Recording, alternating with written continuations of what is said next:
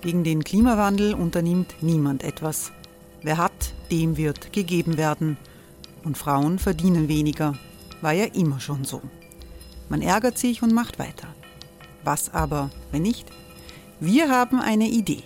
Die Falter Arena macht die Bühne frei für Menschen und Projekte, die das Land verändern. Mein Name ist Eva Konzett. Ich leite das Politikressort im Falter. Und am Sonntag, den 26. Mai, veranstalten wir im Wiener Stadtsaal die nächste Falter Arena. Mit dabei unter anderem der ehemalige Politiker und Neosänger Matthias Strolz, Theresa Imre von Markter, Sonja Jöchtel von Love Politics oder Kari Ochsner von Ochsner Wärmepumpen. Machen statt jammern. Wir schauen uns an, wie das funktionieren kann. Kommen auch Sie vorbei. Alle Informationen und Tickets finden Sie unter falter.at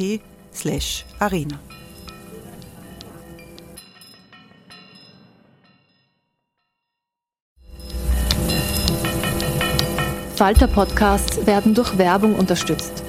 Das hilft bei der Finanzierung unseres journalistischen Angebots. Die Erderhitzung ist kein Gefühl, aber mit vielen Gefühlen verbunden. Sorgen etwa oder Angst.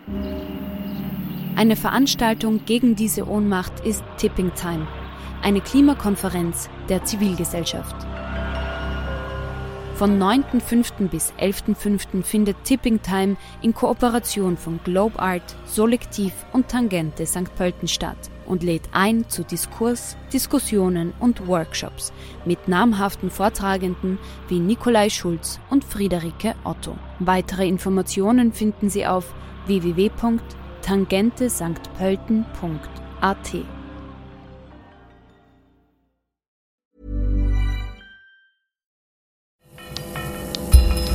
Falter Radio, der Podcast mit Raimund Löw.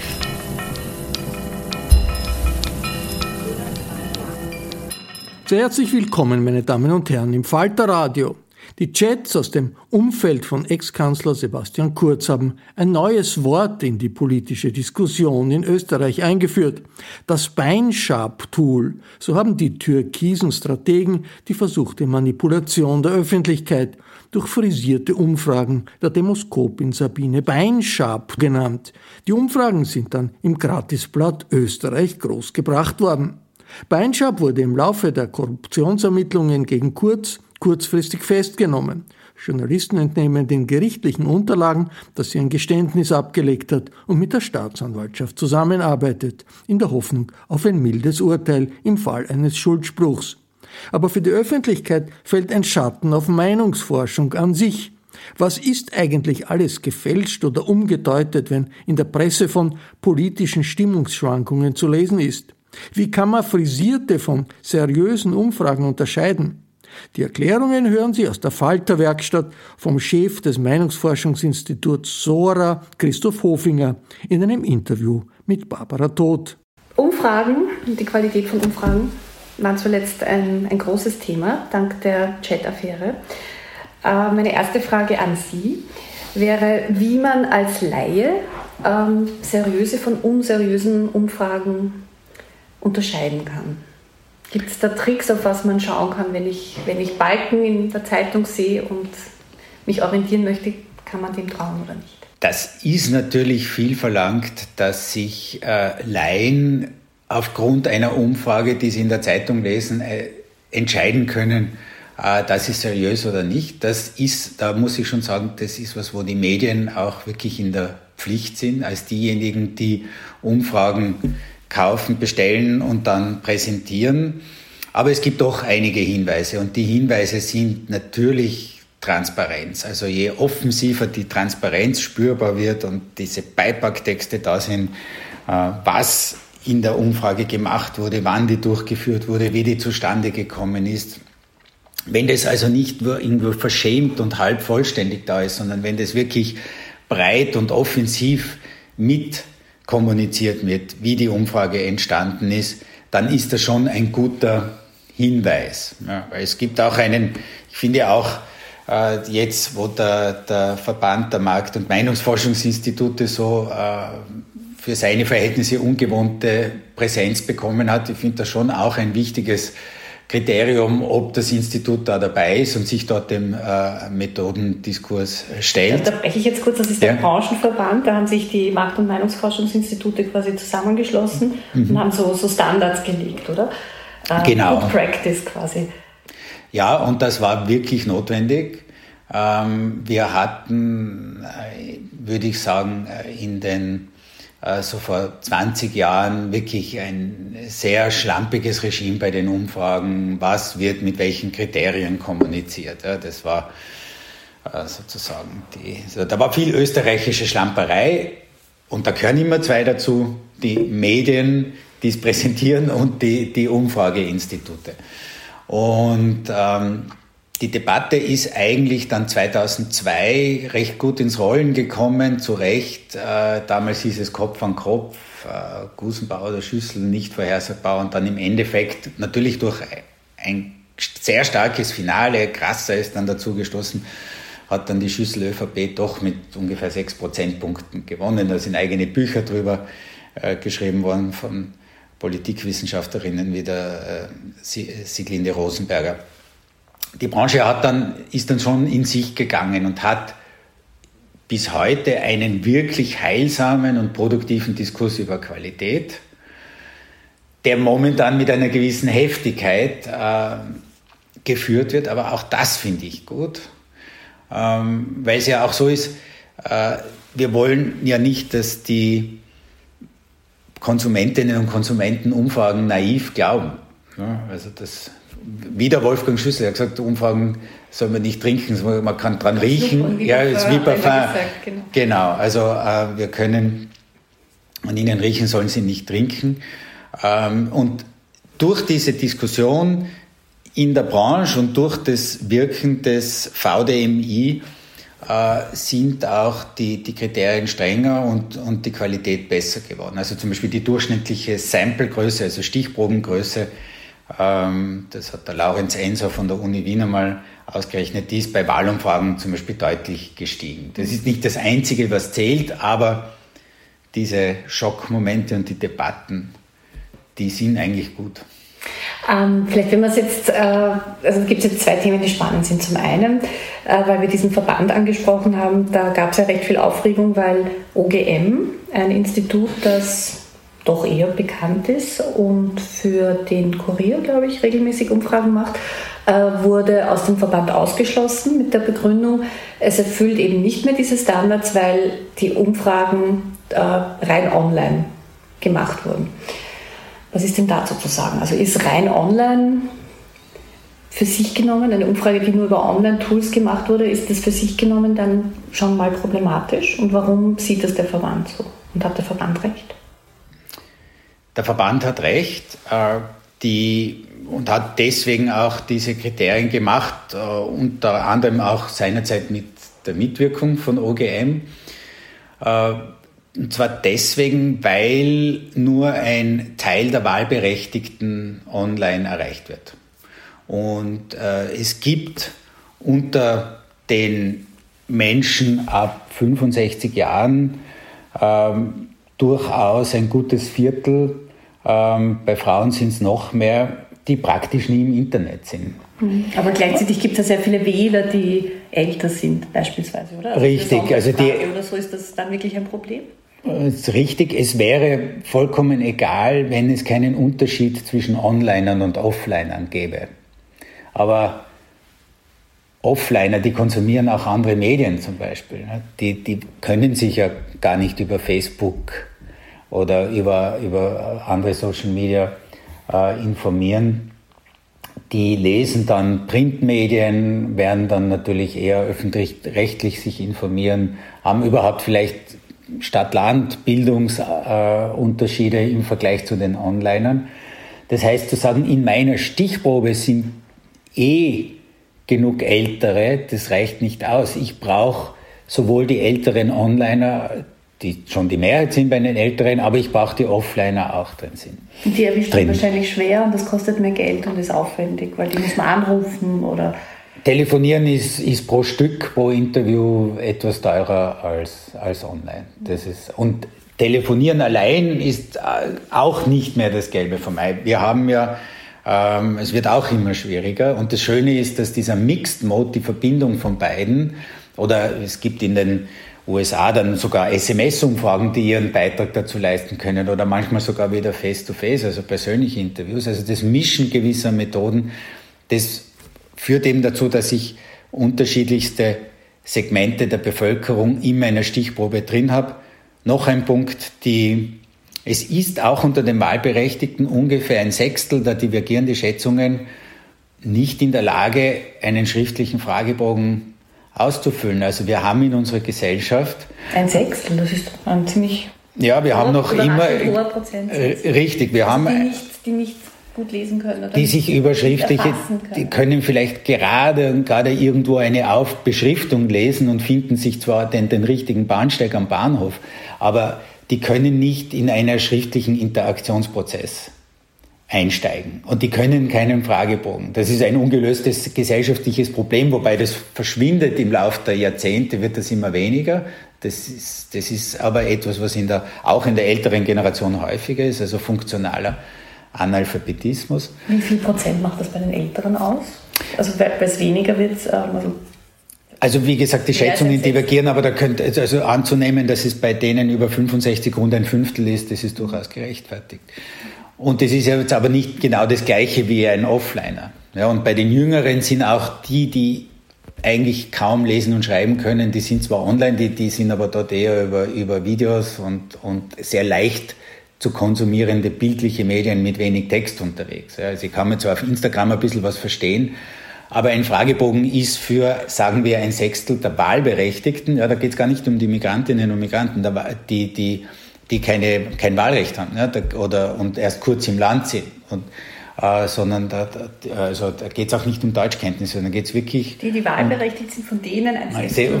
Unter den Wahlberechtigten können wir annehmen, dass rund ein Sechstel eigentlich mit einem Instrument eines schriftlichen Fragebogens mhm. nicht umgehen kann. Ne? Wenn ich annehme, dass dieses Sechstel ganz gleich denkt und fühlt und wählt wie die anderen fünf Sechstel, die einen schriftlichen Fragebogen beherrschen, na gut, dann könnte ich zufrieden sein. Nur diese Annahme ist zu mutig.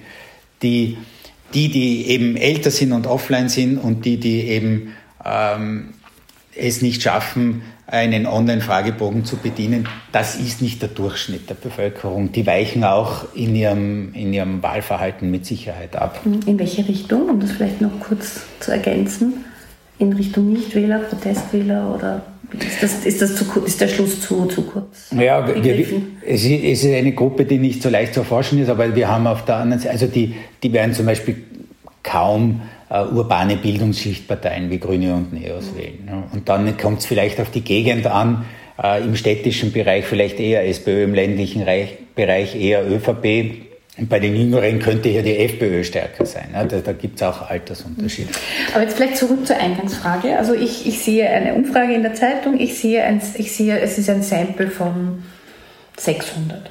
Dann sollte ich wahrscheinlich ein bisschen stutzig sein. Ab 800 ähm, ist es gut oder ja, ab sind, das, sind das Richtwerte, mit denen man arbeiten kann?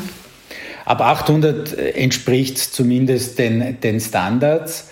Ähm, wir dürfen hier auch nicht naiv sein und sagen, es gibt diese Zaubergrenze, ab der eine Umfrage funktioniert. Ne? Weil die, wenn eine Umfrage irgendwo in der Methodik eine Schwierigkeit hat oder ein, es, es systematische Verzerrungen gibt, wie, wie 2016 den, in den USA zugunsten von Trump, dann nutzt auch die sehr große Samplegröße nichts. Aber je größer die Stichprobe, desto unwahrscheinlicher wird zumindest der Fehler aufgrund der kleinen Stichproben zu irren. Deswegen ist diese 800er Grenze äh, eine, die recht brauchbar ist. Weil, wenn Sie sehen auch dann, wenn jemand sagt, das waren 600 Befragte, dass jemand auch bewusst entschieden hat, das Kriterium nicht zu erfüllen. Und also die 800 sind auch der Mindeststandard im Verband, oder? Genau, also der VDMI äh, sagt, es sollten mindestens 800 Befragte sein und es hat sich in einer Auswertung gezeigt, dass die durchschnittlichen Befragungsmengen, also die Anzahl der Interviews, das ist in den letzten Jahren und genau wegen, auch wegen diesem Kriterium auch gestiegen. Und Befragte, kurze Nachfrage, heißt auch die, die wirklich geantwortet haben, oder? Nicht die, die, die man erreicht hat. Ja, das sind eben zwei Paar Schuhe und Befragte sind die, die ein Interview komplett durchgeführt mhm. haben. Da ist auch wirklich wichtig, dass die dann Angaben zum Alter, Geschlecht, ähm, zu, zur Bildung machen, weil nur daran kann ich erkennen, ob meine Stichprobe ausgewogen ist. Ähm, was ja dann auch wieder spannend ist von diesen Befragten, deklarieren sich nicht alle. Äh, etwas, je nach Umfrage 60 bis 80 Prozent geben uns dann auch wirklich eine Parteipräferenz bekannt. Und das ist auch ein Qualitätskriterium, das nicht nur drinsteht, so und so viel haben wir befragt, sondern so und so viele haben sich auch deklariert. Das ist auch Good Practice und wird in letzter Zeit äh, auch etwas äh, konsequenter durchgeführt. Was man auch oft im Kleingedruckten findet, ist die Angabe der Schwankungsbreite. Ähm, das ist vielleicht auch ein Begriff, den man ein bisschen erklären muss. Der kam in den Chats ja auch vor, mhm. weil es ja immer dann geheißen hat, quasi unter den Chattenden, äh, wir frisieren die Umfrage im Rahmen der Schwankungsbreite. Also was, ähm, was, was heißt das konkret, wenn Sie das als Experte äh, beurteilen? Ja, also da, da kommt mir natürlich das Grauen, wenn ich, wenn ich solche äh, Auszüge aus den Chats lesen muss, weil ähm, das heißt, ist natürlich äh, methodisch völliger, völliger ähm, Unsinn zu sagen, innerhalb der Schwankungsbreite ist alles gleich wahrscheinlich, sondern die Schwankungsbreite heißt, mit 95-prozentiger Wahrscheinlichkeit liegt ein Ergebnis zwischen dem unteren und dem oberen Rand, also plus minus zwei Prozent. Äh, bei einer Partei heißt, sie hat in der Umfrage 30 Prozent, mit 95-prozentiger Wahrscheinlichkeit liegt sie über 28 und unter 32, aber diese 30 Prozent sind ja immer noch das Wahrscheinlichste. Also zumindest das, was ich einmal gemessen habe. Und ähm, da, zu sagen, ähm, innerhalb dieser Schwankungsbreite ist alles beliebig, ist eine Missinterpretation dieser Schwankungsbreite.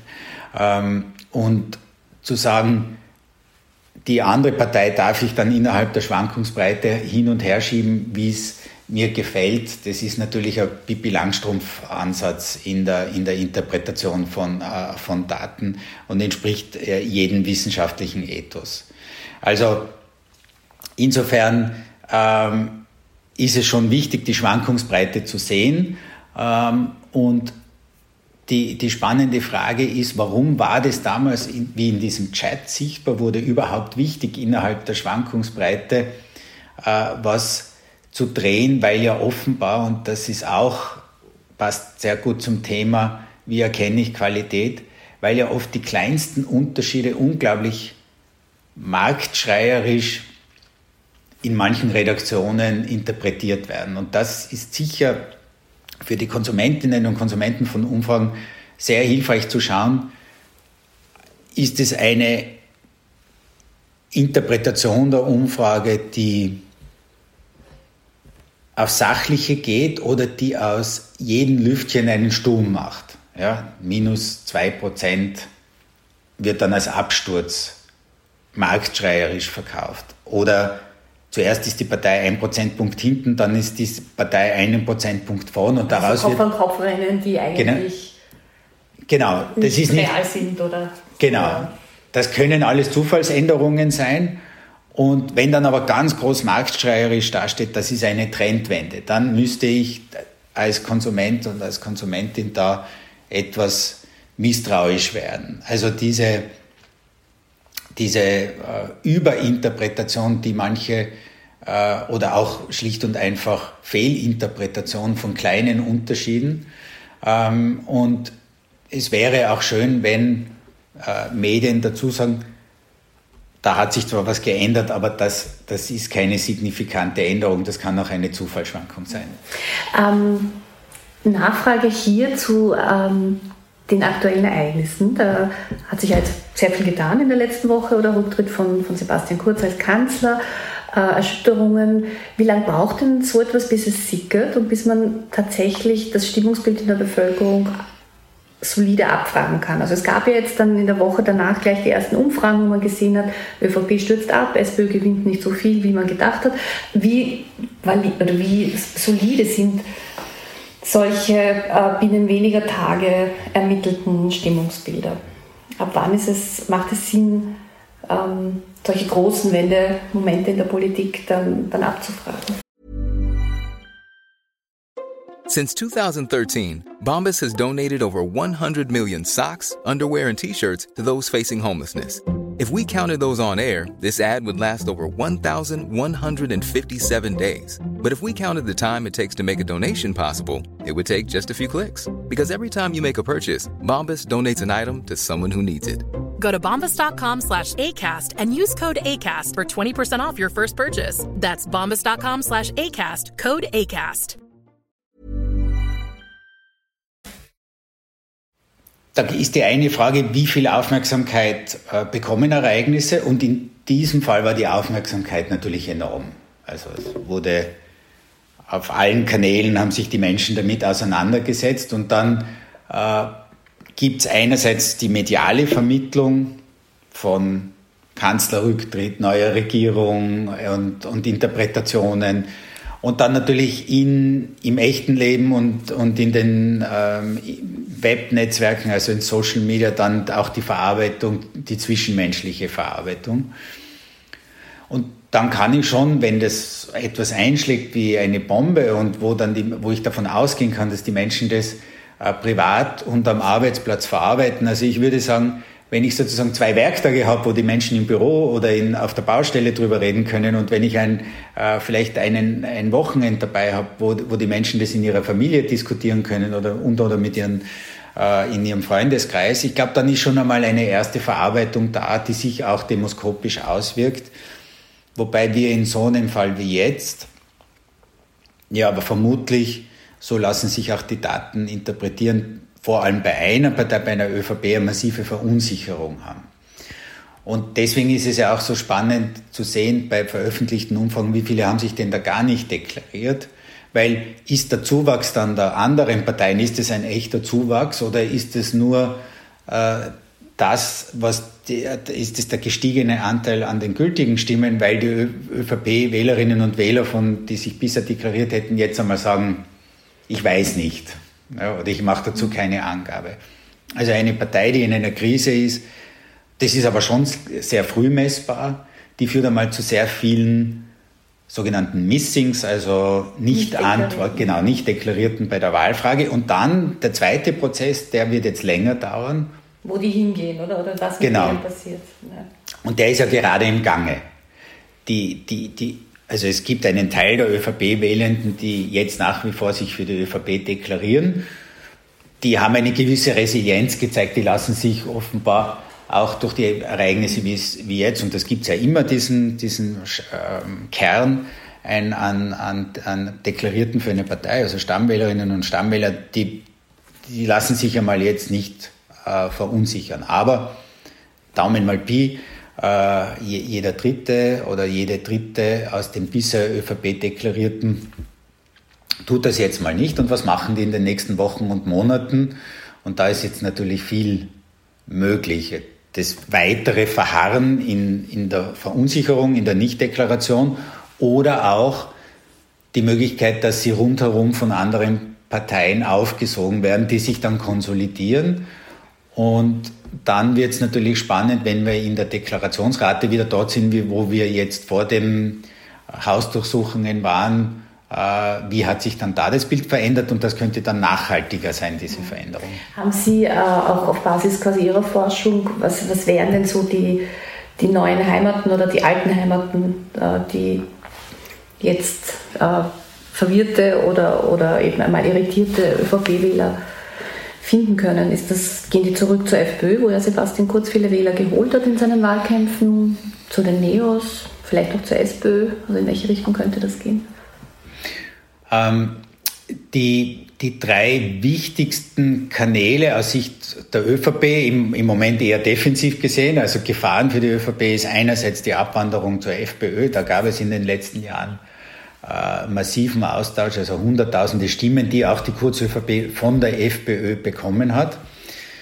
Da haben wir auch immer wieder das Phänomen, dass die ÖVP Wählerinnen und Wähler bekommt, die in ihrer Geschichte früher mal sozialdemokratisch waren, dann bei der, dann, FPÖ. Dann bei der FPÖ waren, ähm, und dann aber bei der ÖVP gelandet sind, die, eine, die ja mittlerweile einen Facharbeiteranteil hat in, der, in, den, in den Wählenden wie in der Bevölkerung. Also die, die, die ÖVP ist von einer Bildungsschichtpartei wieder zu einer sehr breit aufgestellten Partei bekommen. Äh, also die, die FPÖ ist rein zahlenmäßig sozusagen die, die, die das größte äh, Tor sozusagen, das, also die, oder auch die größte Gefahr im Moment, rein quantitativ. Allerdings gibt es auch den Austausch und das hängt natürlich jetzt vom Alter und vom Bildungsgrad ab oder auch ob es städtisches oder ländliches Publikum ist, sowohl mit den Neos als auch mit den Grünen. Ähm, die noch dann äh, aber weiter hinten äh, theoretisch mit der, mit der SPÖ. Ähm, da war in den, da, da gab es früher mehr, da war in den letzten Jahren sehr wenig zwischen ÖVP und Sozialdemokratie. Was aber schon spannend ist, was wir jetzt in Deutschland gesehen haben, sowas kann es dann auch wieder geben. Gut, ja? aber da braucht es ähm, halt auch einen Kandidaten, der ähm, obwohl er ein Mann war, mehr oder weniger genau das gemacht hat, was Frau Merkel gemacht hat, oder? Also quasi genau äh, die, die gleichen Wählerinnen und Wähler. Genau, in Deutschland war die Sondersituation, Herr Scholz dass für die Merkel gemacht. Ne? Genau, also dass, dass die christliche, die christlich-soziale Frau einen sozialdemokratischen Mann sozusagen als auf der Bühne als sozusagen als Nachfolger hatte. Ja, und das, das hat aber dann auch hier zu, also es, es sind in unserem äh, Wählerstrom, Karussell sind fast alle Bewegungen möglich, vor allem für die ÖVP. Also die kann wirklich Austausch mit praktisch jeder Partei haben. Es gibt ein paar Türen, die in diesem Karussell oder in, in diesem Wähleraustausch äh, Labyrinth verschlossen sind. Also zwischen FPÖ und Grünen tut sich praktisch nichts. Das sind ganz selten ein bisschen sozusagen. Aber äh, und, und also sozusagen die, für die ÖVP ist es strategisch einerseits spannend, weil sie aus jeder Richtung gewinnen kann und gleichzeitig nervenaufreibend, weil sie in jede Richtung verlieren kann und natürlich in, der, in den, aufgrund der aktuellen Umstände ähm, jetzt hier auch sehr gefordert ist. Jetzt war das mein Fehler, weil wir sind jetzt ein bisschen quasi ab, abgeschweift. Ähm, also kehren wir vielleicht zurück zu dem, zu dem Thema, das dafür gesorgt hat, dass die ÖVP jetzt davor vor dem Problem steht, dass viele äh, Wählerinnen und Wähler abwandern könnten, ähm, nämlich das Frisieren von, von Umfragen. Ähm, also wir haben jetzt so ein paar Dinge durchbesprochen, äh, Schwankungsbreite, welches Sample, online, offline, ähm, aber kann man nicht auch die Fragen selbst, die man stellt als Meinungsforscher, ähm, so formulieren, dass man Antworten, erwünschte Antworten auch bekommt, also dass man einfach suggestiv äh, fragt. Man soll es natürlich nicht, aber passiert das? Ist das nicht auch ein totales Manipulationsthema? Die Frage ist extrem spannend, vor allem müssen wir uns als erstes überlegen, wo sind überhaupt neutrale Fragestellungen möglich? Ähm, bei Dingen, die ich einfach messen kann, äh, wie, oder wie groß ist Ihre Wohnung, da wollen wir im Endeffekt genau, da gibt es irgendwo eine klar definierte Realität und wir fragen ja manchmal Leute in Umfragen genau diese Frage oder wie viele PKWs äh, besitzt die Familie ähm, oder wie oft im Jahr fahren Sie auf Urlaub. Da gibt es eine, eine klar definierte Realität, die wir möglichst unverzerrt messen wollen. Bei der Wahlfrage geht es in eine ähnliche Richtung. Wir wollen die jetzige Intention, was wird diese Person wählen, wenn es mit Wahlkarte hat es vielleicht schon gewählt, möglichst gut abbilden. Darüber hinaus, wenn es mir in, um die politischen Inhalte geht, äh, müssen wir vielleicht auch aufpassen, dass wir da nicht in eine Neutralitätsfiktion kippen. Es war ja auch, äh, und, und da in den letzten Jahren für, die, für den Journalismus sehr spannend, weil auch ich selbst als jemand, der in, in einer frühen Berufslaufbahn Journalist geworden ist, es gibt viele, die gesagt haben, Sprache soll neutral sein, aber im politischen ist das wahnsinnig schwierig und wir haben das ja gerade gesehen, wenn dann zum Beispiel Rechtspopulisten wie Trump die Sprache mit ihren Wortkreationen anreichern, dann hat sich diese Fiktion einer neutralen Sprache schon erledigt und im politischen Geschäft wird es dann wird es auch immer massiver, dass die einen, da sind wir wieder beim Modewort Framing, die für sie richtig geframten Begriffe einbringen und die anderen bringen andere Begriffe ein. Und was ist jetzt der neutrale Begriff für Erderwärmung, Klimawandel oder Klimakrise? Äh, also das ist ein Problem, das der Journalismus hat und das ist, eine Herausforderung oder eine Herausforderung, Manche Medien wie der Guardian haben sich dann entschieden, das ist das Vokabular, das wir verwenden. Aber ist das deswegen objektiv? Ja, das ist eine. Es macht einen Unterschied, ob Sie abfragen würden, jemanden, wie groß ist Ihre Angst vor der Erderwärmung auf einer Skala von, keine Ahnung, 1 bis 9, mhm. oder ob Sie fragen vor der Erderhitzung oder vor der genau. Klimakrise. Genau. Und, das, und da kommt auch dazu, dass wenn wir politische ähm, Einstellungen messen wollen, dass die ja mit Werthaltungen zu tun haben. Und die politischen Kampagnen ja immer Werthaltungen aktivieren, um Menschen in eine gewisse Richtung zu bewegen. Also für Sparsamkeit zu sein oder für investieren äh, oder sagen, wir brauchen jetzt ökologische Maßnahmen und weniger äh, wirtschaftspolitische Impulse etc.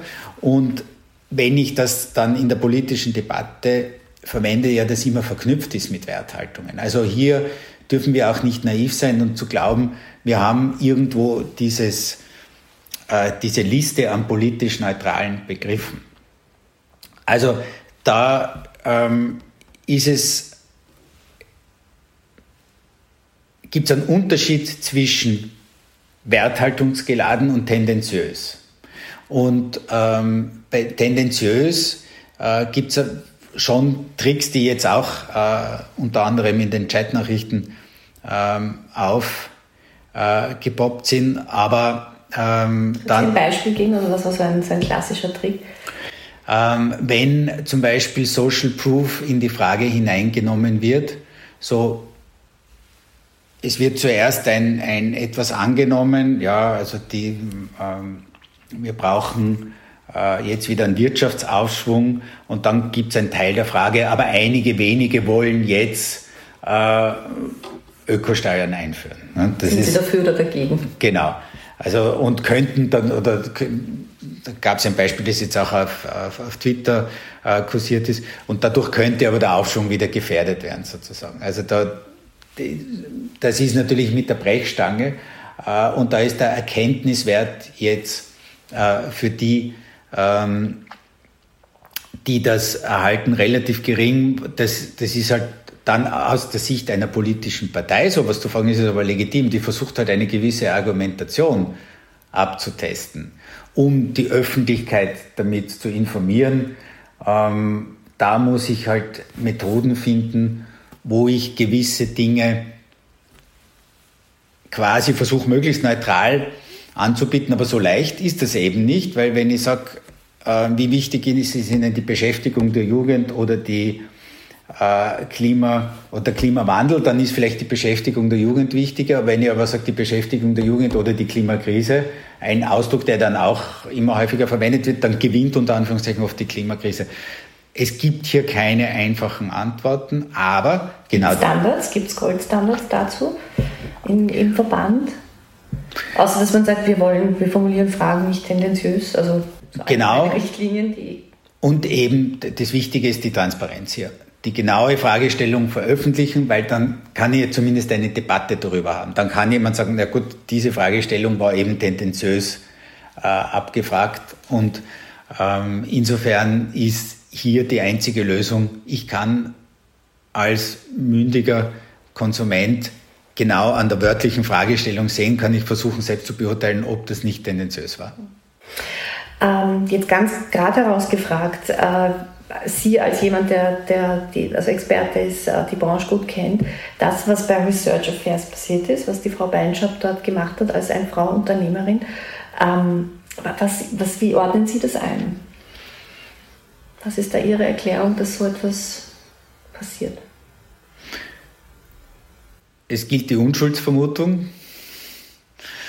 Ähm, dass was aber klar ist, dass äh, Frau Beinschab nicht im VDMI Mitglied werden durfte, obwohl sie es wollte, weil sie sich nicht zu gewissen Standards committen wollte, also gewiss, weil sie von vornherein gesagt hat, diese Standards, also zum Beispiel gerade in dem Punkt, dass eben Telefoninterviews auch dabei sind, politischen Fragen, dass auch die Stichprobengrößen waren auch zu gering. Also das war schon etwas, was äh, natürlich etwas ist, was äh, zu, zumindest zu Stirnrunzen führen musste. Und das, was jetzt im Raum steht, ist, dass entweder aus dem ÖVP-Umfeld und oder von der Redaktion äh, der Tageszeitung Österreich gewisse Dinge dann vorgegeben waren. Also das Ergebnis war da, bevor eine Umfrage überhaupt durchgeführt wurde. Dafür gibt es jetzt mal Indizien und ja, wie, wie mein Kollege Peter Heix formuliert hat, ja, also sozusagen äh, Verbrechen begehen kann sozusagen jeder. Ja, wie gesagt, es gilt die Unschuldsvermutung. Ähm, aber das unterläuft natürlich genau, wenn das so stimmt, wie sich das Bild hier zeigt, das unterläuft natürlich genau das, worum sich die Branche in den letzten Jahren und durchaus mit, mit, mit Erfolgen auch bemüht hat. Dass jetzt ein Meinungsforschungsinstitut eng mit einer Tageszeitung oder einem Medium kooperiert, ist ja noch nicht ungewöhnlich. Also das kennen wir vom Profil ähm, vom Kurier, ähm, das machen ja viele Medien, dass man sich da auch quasi gegenseitig fragt, welche Themen könnte man abfragen, was interessiert unsere Leser oder wir planen eine große Geschichte zur Steuerreform, könnten sie nicht ins Feld gehen mit entsprechenden Fragen. Ähm, das ist ja auch noch nichts verwerflich. Also wo, äh, oder, wie haben Sie dieses Zusammenspiel erlebt ja, zwischen Auftraggeber und Auftragnehmer? mutmaßlicher Auftraggeber. Man weiß ja nicht, wer es dann am Ende gezahlt hat. Noch ist das nicht ganz klar bei der Frau Beinschab. Mhm. Aber äh, quasi, wenn sie für die, die, die Dinge, die in Österreich veröffentlicht wurden, waren ja wohl wahrscheinlich auch mit Österreich irgendwie abgestimmt. Ist das schon verwerflich? Also muss man als Meinungsforscher dann, ähm, geht man nicht ein auf solche Vorschläge? Ja, wenn die Medien verantwortlich handeln. Wenn die Medien aber die Umfragen dazu benutzen, das ist ja die These der Staatsanwalt, als Organ der Bestechung, um dafür ein öffentliches Gut zu bekommen, das ihnen so nicht zusteht, nämlich große Inseratenvolumen, dann ist es verwerflich. Das heißt, als Medium habe ich ja die Kontrollfunktion gegenüber der Politik. Äh, und klar ist es da spannend, wenn eine Redaktion mit einem Institut sagt, das wäre jetzt interessant zu messen. Also wir schauen der Politik auf die Finger, wir bringen dort eine gewisse Tiefe vielleicht rein oder ähm, durchmessen die, die Popularität von, von gewissen Ansagen äh, oder politischen Maßnahmen. Aber das kann ja nur dort funktionieren, wo die, die Medien, also wo die Anzeigenabteilung und die Redaktion getrennt sind und wo die Medien äh, sagen, sie machen das als vierte Gewalt im Staat. Und dann aus dieser Perspektive ist eine Kooperation Medium mit Forschungsinstitut, ähm, das diese Aufgabe ernst nimmt, da kann die, die Demoskopie eine wertvolle, ein wertvoller Baustein dabei sein, die, diese vierte Gewalt der Medien in der Demokratie mit auszuüben. Also diesen Diskurs braucht es ja, ja, weil Journalistinnen und Journalisten ja oft das Gefühl auch entwickeln, was ist jetzt spannend, was, was könnte interessant sein.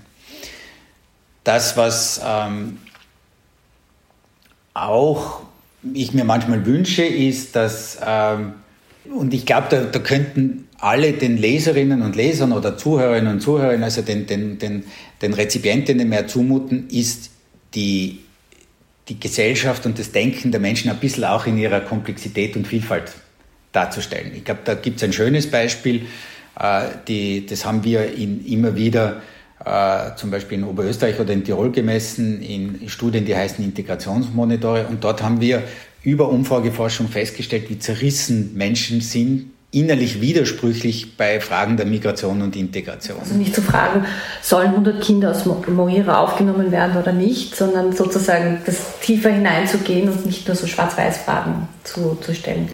Genau. Oder Abschiebung, ja, nein. Genau. Beziehungsweise wir haben auch in solchen Umfragen durchaus plakative Fragestellungen, aber aus verschiedenen Werteperspektiven gestellt. Wie funktioniert das dann konkret? Also wir fragen die Menschen, sind sie dafür, dass jetzt sofort alle Grenzen dicht gemacht werden? Und wir fragen sie aber auch, äh, sind Sie dafür, dass Flüchtlinge bei uns menschenwürdig untergebracht In werden? In einem gleichen Interview. Ja, an Okay, unterschiedlichen Stellen. Ja. Und es gibt eben, das ist, es gibt dann, genau, und es gibt dann erstaunlicherweise 30, manchmal waren sogar 40 Prozent der Personen, die an sich logisch widersprüchliche Dinge im gleichen Interview gesagt haben. Und das, das ist ein Phänomen, das eigentlich zu beschreiben, nicht nur wissenschaftlich, sondern finde ich auch journalistisch total spannend wäre, weil ich kann in einer Umfrage unglaubliche Ablehnung gegenüber Migration erzeugen und äh, korrekt gemessen, aber ich habe halt nur die eine Hälfte gemessen der, der inneren Realität der Menschen. Ich kann auch in einem in die andere Richtung verzerrten Interview herausbekommen, dass die Menschen eigentlich sehr positive Einstellungen haben und sehr empathisch sind. Und ein, ein gutes sozialwissenschaftliches Interview fängt das beides an, fängt die Menschen auch in ihren unaufgelösten Widersprüchen ein. Und ich glaube auch, dass guter Journalismus durchaus die Chance hat, auch genau das zu beschreiben. Ähm, die Funktion, die Research Affairs ähm, mutmaßlich für die ÖVP hatte, war aber natürlich eine ganz andere. Wobei auch da jetzt quasi nachgefragt, dass Parteien ähm, mit Instituten kooperieren, um einfach ein Gespür dafür zu kriegen, wie ist die Stimmung im Land. Das ist ja jetzt auch noch nichts Verwerfliches und nichts Ungewöhnliches, das gibt es ja seit langem. Ähm, das ist ein Zeichen von Professionalität. Ein Zeichen ja. von Professionalität, ja, genau. genau. Aber was, was ist denn jetzt, also warum war das aber nicht, nicht so ein Fall? Dazu muss man sagen, dass das ja nicht die Strategieumfragen der ÖVP sind. Also die, die macht ja eigentlich Herr Sommer, oder hat sie zumindest lange gemacht. Hm? Genau, also ich weiß da nicht äh, die, die, Details, aber es ist äh, an sich, äh, heißt es, dass die ÖVP und auch vor allem unter Sebastian Kurz ähm, sehr genau auf Umfrageergebnisse schaut, also auf strategisch gemachte Umfragen. Wie gesagt, das, das ist einfach ein professioneller Standard äh, und hier scheint es auch so zu sein, aber das, das, da habe ich keine Primärinformation, äh, dass das unter Sebastian Kurz eher angewachsen ist, das demoskopische Material und auch zum Beispiel bei den Koalitionsverhandlungen auch immer eine große Rolle gespielt hat, was kann ich in einen Koalitionspakt hineinschreiben. Ähm, das machen aber fast alle Parteien, die irgendwo versuchen, Wahlen zu gewinnen oder Regierungs Verantwortung zu überleben oder auch versuchen, aus der Opposition in die Regierung zu kommen. Äh, das ist natürlich sinnvoll, nicht um sich von dort die, die Politik diktieren zu lassen, sondern ähm, metaphorisch gesprochen ist es so, dass Umfragen einer Partei dienen äh, wie eine, eine Wetterprognose. Die Partei muss entscheiden, äh, wo fährt sie hin, wo ist das Ziel, wo ist die Insel, mit der sie zusteuert auf ihr Schiff. Aber natürlich, wenn Ihnen die, die Meteorologie sagt, da habt ihr so Gegenwind, da müsst ihr kreuzen oder diesen Umweg machen, um dorthin zu kommen, dann ist das klug, dann ist das weise. Ähm, aber um diese Umfragen geht es im Moment gar nicht, sondern es geht um eine, die ÖVP hatte hier eine ähm, Strategie der völligen Trennung der, der, der strategisch relevanten Umfragen, die sie beeinflussen in dem, was sie sagt und in dem, was immer ins Regierungsprogramm kommt, getrennt von den Umfragen eben, die äh, offenbar äh, von Sabine Beinschab mit Österreich in, oder in, in, in der Zeitung Österreich platziert waren, um die Stimmung und auch, das ist ja in den Chat so beschrieben, die anderen Demoskopen, also die anderen Institute zu beeinflussen. Und hier scheint mein Eindruck zu sein, dass Tom Schmidt und diese Gruppe das völlig überschätzt hat, wie viel Einfluss sie damit haben, dass die Sabine Beinschab genau das macht, was sie, was sie ihr hin, äh, vorschreiben. Also das berühmte Beinschab-Tool, Österreich Beinschab-Tool, war am Ende nur ein, ein Toolchen. Diese, dieser Kreis hat sich wahnsinnig gefreut, dass das funktioniert hat, in dem Sinn, dass sie, wie aus den Chats ersichtlich, dann gesehen, und das funktioniert ja wirklich. Wir können dort uns genau aussuchen, was wir glauben, dass uns stimmungsmäßig nützt. Aber es gibt natürlich keine wissenschaftliche äh, Evaluation. Hat das tatsächlich dann die anderen Institute beeinflusst? Ich glaube eher nicht, weil offen gesagt in der Branche niemand ernst genommen hat, was Research Affairs veröffentlicht haben. Das wäre nämlich meine Frage jetzt gewesen. Ich meine, wenn wir jetzt zurückgehen in die Jahre 16, 17, 18, die Umfragen von Research Affairs in Österreich, waren die im Verband, also hatten die eben irgendeinen Wert oder hat man das eh abgetan als äh, Beiwerk von Fellners ähm, ja, Boulevardjournalismus? Ich kann jetzt nicht in die anderen Kollegen hineinschauen, ich kann nur für mich sagen, dass sie nie eine Ziffer aus dieser Ecke auch nur im kleinsten ernst genommen habe. Und ich glaube, dass die meisten anderen in der Branche auch so gedacht haben. Und insofern äh, ist es natürlich doppelt bitter jetzt äh, für Tom Schmidt, weil die haben wahnsinnig viel Geld ausgegeben, natürlich äh, auch aus dem Finanzministerium, nicht das eigene. Ja. Die haben jetzt äh, äh, die Staatsanwaltschaft am Hals eigentlich für etwas, was ihnen wahrscheinlich im Endeffekt irrsinnig wenig gebracht hat, weil es war ja Sie haben nur etwas verstärkt, was in der Substanz ja schon, also versucht noch zu verstärken, was in der Substanz schon da war. Es waren ja die Umfragewerte von Mitterlehner wirklich nicht gut. Dazu hätte ich die Sabine Beinschab nicht gebraucht und die sind ja auch tatsächlich um ungefähr 10 Prozentpunkte gestiegen, nachdem Kurz Parteiobmann war. Also wenn nur mit einem Institut eine Trendwende bei der ÖVP zu behaupten, sowas so funktioniert es ja nicht. Ich kann versuchen, einen äh, sozusagen, vielleicht war die Idee dahinter, ich enthemme jetzt die anderen Institute und weil einmal in Österreich, in der Zeitung Österreich gestanden ist, 35 Prozent für ÖVP, tut sich ein anderes Institut dann auch leichter. Die Schwankungsbreite auszureizen oder oder, oder zu sagen, boah, kann das jetzt wirklich stimmen? Aber ich muss auch dazu sagen, was habe ich denn davon, wenn ich schon an meinem ersten Arbeitstag als neuer ÖVP, ob man so hoch droben bin, dann gehen ja die Umfragewerte dann auf einmal hinunter. Also das ist alles nicht zu Ende gedacht. Und abgesehen davon, dass es, wenn wir diese Chats lesen, moralisch verwerflich wirkt, also wirklich stinkt, ist es auch von einer unendlichen Naivität. Also das, das, da fehlt auch das, die Fähigkeit dieser dieser Gruppe, die da Beinschab manipuliert hat äh, oder sich eingekauft hat, zu sehen, was sowas wirklich bringt. Zu Frau Beinschab noch eine kurze Frage. Wenn man, also ist das realistisch, dass wenn ich jetzt ein, ein äh, Meinungsforschungsinstitut gründe als, als einzelne Person ähm, und dann habe ich eben ein Büro, das bei mir zu Hause angemeldet ist, ähm, kann man solche Umfragen quasi von, mit einem Laptop von sich als Einzelperson aufsetzen online? Also geht das tatsächlich so einfach? Ganz, Nein. ganz dumm gefragt. Also gibt es diese Programme, kann man sich das kaufen? Geht man dann, schickt man da E-Mails aus? Oder ähm, die Technik, ist, ist die so handelbar auch für eine einzelne Person? Nein, also gute Umfragen sind äh, Teamwork, sind, entstehen nur aus der Zusammenarbeit von Menschen, die Kompetenz und Leidenschaft haben und ihr Handwerk auch wirklich schon lange ausführen. Natürlich kann jemand, der neu in der Szene ist, sagen, okay, ich kaufe mir solche Ressourcen zu. Aber das wurde ja im Telefonbereich nicht gemacht. Wir haben wirklich exzellente Telefonlabors in Österreich, die übrigens alle komplett ausgelastet sind. Also versuchen Sie jetzt einmal eine Telefonumfrage zu bestellen. Es wird sehr schwierig.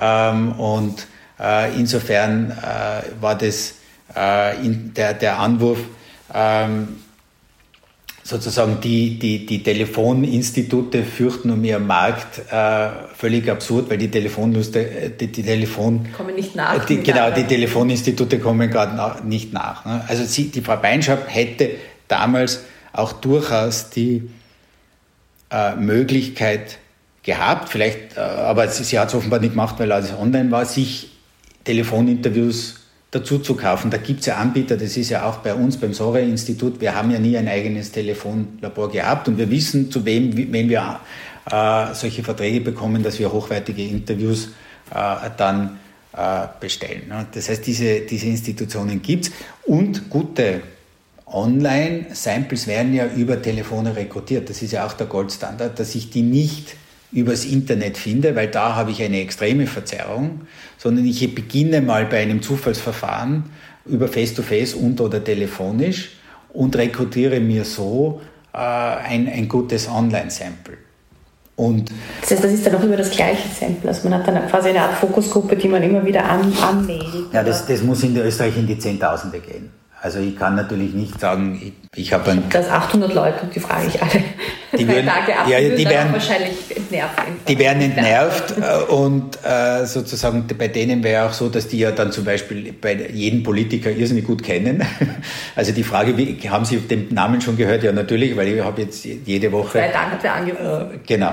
Also ich brauche dann für ein Land wie Österreich äh, solche Pools an, an möglichen Online-Befragten, die in die Zehntausenden gehen. Also das, und, und wo ich eben nicht online Methoden habe, um die zu rekrutieren. Also ich komme über die Face-to-Face -face und oder Telefon in die Haushalte, kriege dann irgendwo Einverständniserklärung und dann ergänzen die, sie sind eine wunderbare Ergänzung. Also das, was wir nicht vergessen dürfen, das ist eine, eine großartige Bereicherung des Methodenreservoirs online. Es ist eben nur für äh, Wahlumfragen als äh, online-only äh, sind wir noch nicht so weit. Möglicherweise in zehn Jahren. Insofern, ausgehend zu, zu Ihrer Frage, äh, allein kann ich keine guten Umfragen machen. Ich brauche große Teams, entweder in der eigenen Organisation oder Teams, die mir als Partner zuarbeiten. Ja, und was, was für eine Art von Online-Umfragen war das dann? Also was kann man sich darunter vorstellen? Ich weiß es nicht. Es wurde nie veröffentlicht. Also die, ähm, die Daten dahinter, die Rohdaten wurden bis heute noch nicht. Das sowieso nicht. Mhm. Ja, also es ist einfach unklar. Ähm, es gibt von dem Institut keinen einzigen Datensatz, der irgendwo zum Download zur Verfügung steht. Äh, es gibt keine äh, genauen Beschreibungen der, der, der Methodik. Ähm, und insofern bleibt es allen alles im, im Dunkeln und ist es denkbar, dass das am Ende einfach eine Facebook-Umfrage ist an 600 Leute, die man als Werbung aus, ausmailt?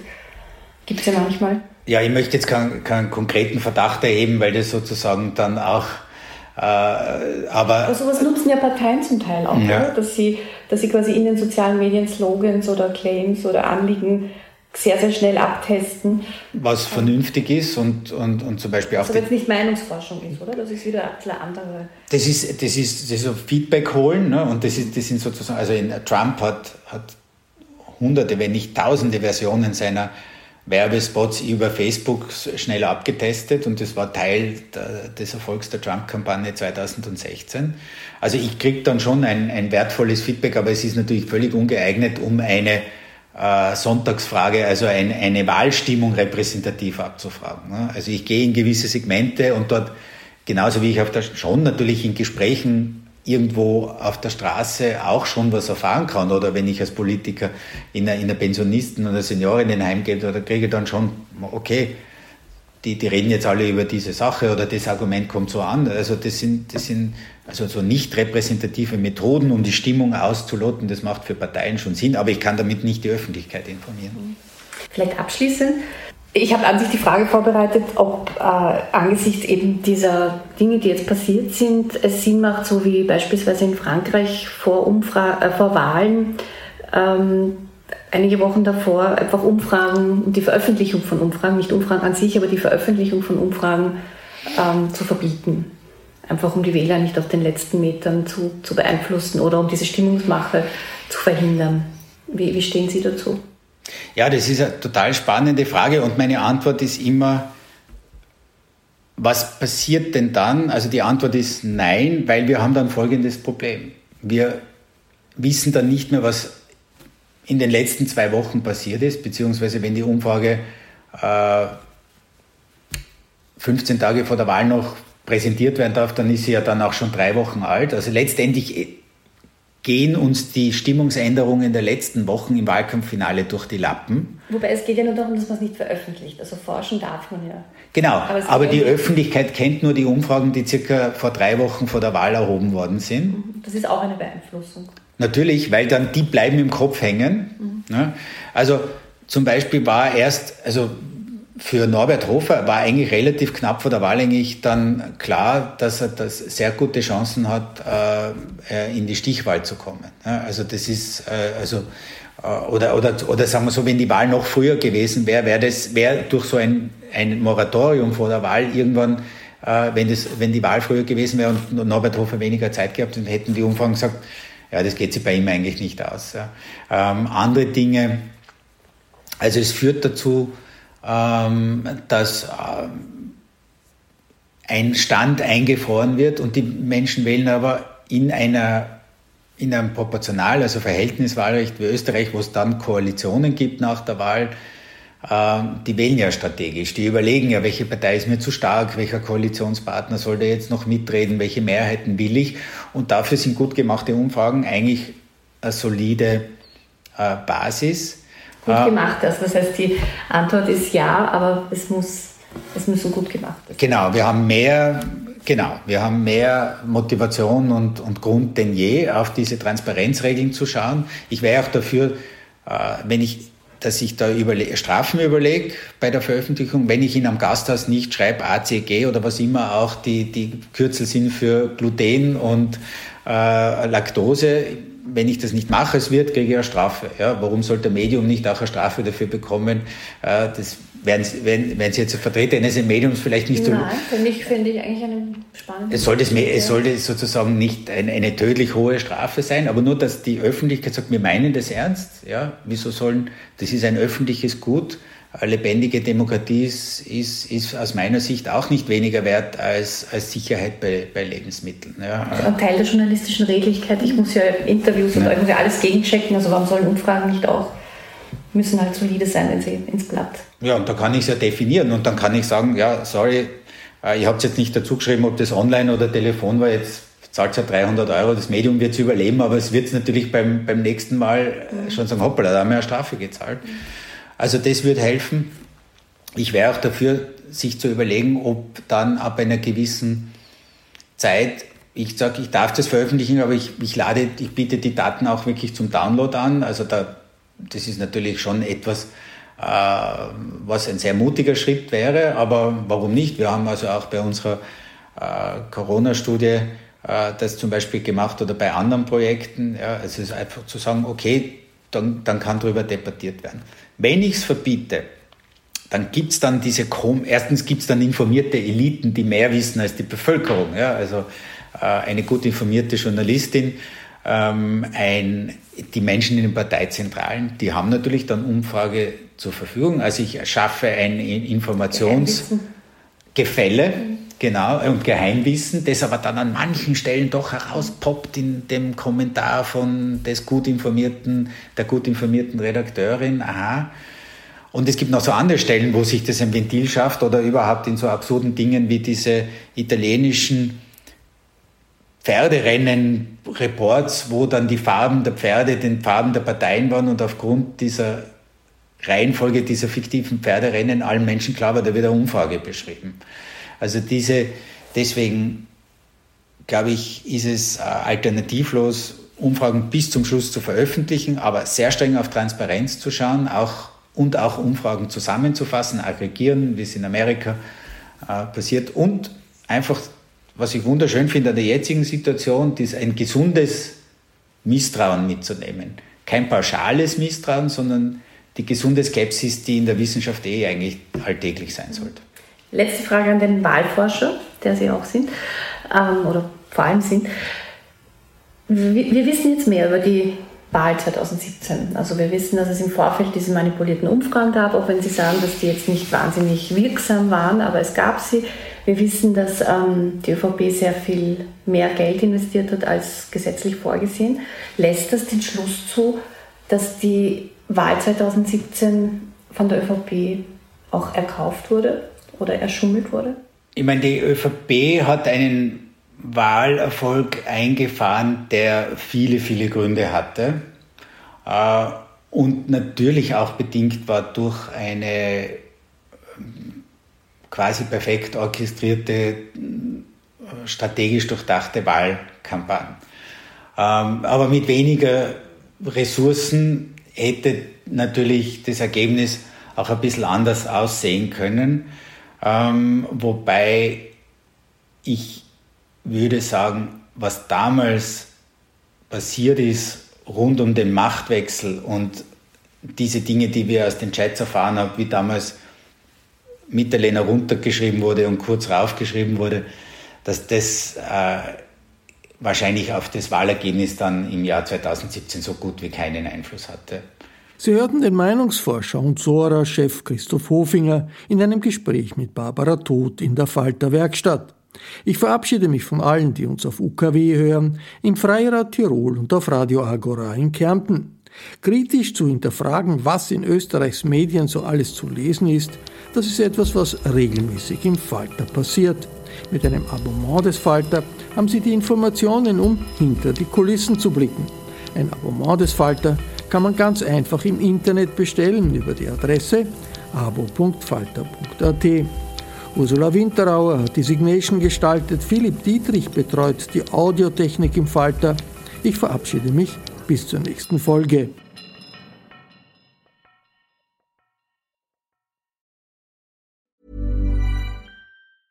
Small details are big surfaces. Tight corners are odd shapes.